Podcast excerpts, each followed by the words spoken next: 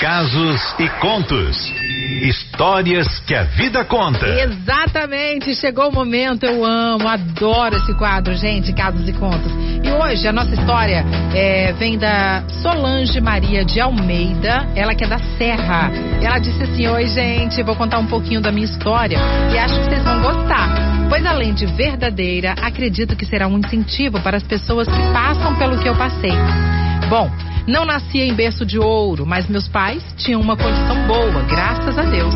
E no auge dos meus 15 anos, eu conheci o Emílio, que era colega de escola, mas passou a ser o meu grande amor. Começamos a namorar e, como eu não escondia nada da minha mãe, contei para ela, toda feliz, né?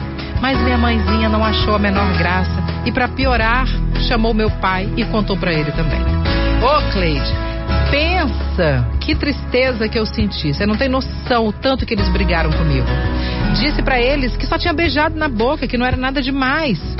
Mas eles não me ouviam e me proibiram de namorar. Fiquei arrasada. Então, decidi aguardar um pouquinho mais para tentar falar com eles novamente em outro momento, né? Enquanto isso, coloquei o Emílio a par da situação, que ficou bem triste. E achei tão bonitinho que ele disse assim: Você falou com os seus pais que a gente só vai ter relações depois do casamento? Pensa, gente, que coisa linda. Enfim, dias depois, minha mãe perguntou como eu estava e pedi que ela chamasse meu pai também. E tive uma conversa séria com eles, expondo todos os planos. Foi uma conversa madura, mesmo com a idade que eu tinha. E mais uma vez fiquei decepcionada com a falta de confiança deles para comigo. Ô Cleide, mesmo sendo eu uma menina ajuizada que era, eu não bebia, eu não fumava, eu não saía de casa e era muito estudiosa. Minhas notas eram as melhores da escola. A segunda melhor era do Emílio. Escolhi bem, né? Pois é. Fiquei bem triste, gente, mas eu resolvi confiar na vida. Aí os dias foram passando e vocês sabem como é que é, né? Tudo que é proibido é mais gostoso. Estávamos ainda mais apaixonados e decidimos não obedecer meus pais e continuar namorando. Claro que o nosso namoro se resumia num beijinho na boca na hora do intervalo na escola e bem escondido, tá? Um ano se passou e nosso amor aumentou. Decidi conversar com meus pais novamente e, de novo, não aceitaram.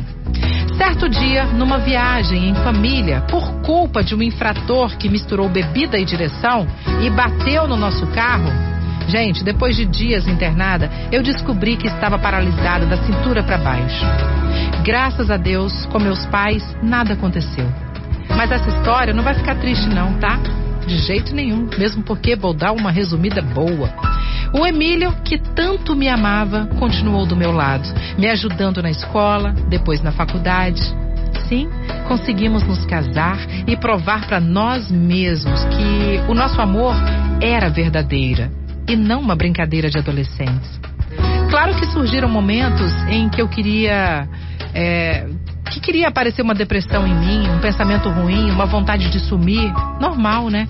Mas desde o começo, desde que começamos a namorar em casa, nós passamos a fazer o exercício dos bons pensamentos, de atrair pessoas do bem para o nosso lado, de escolher só as coisas boas da vida. Resumindo, Cleide e ouvintes, nunca me fiz de vítima do destino sempre acreditei na vida e acredito. Sabe por quê? Porque ela só é bonita se a gente quiser. A música que marca a minha vida é essa aqui, ó, e vai para você.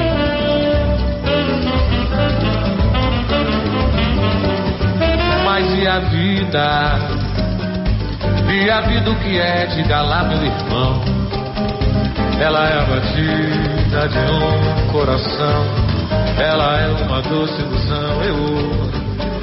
E vida?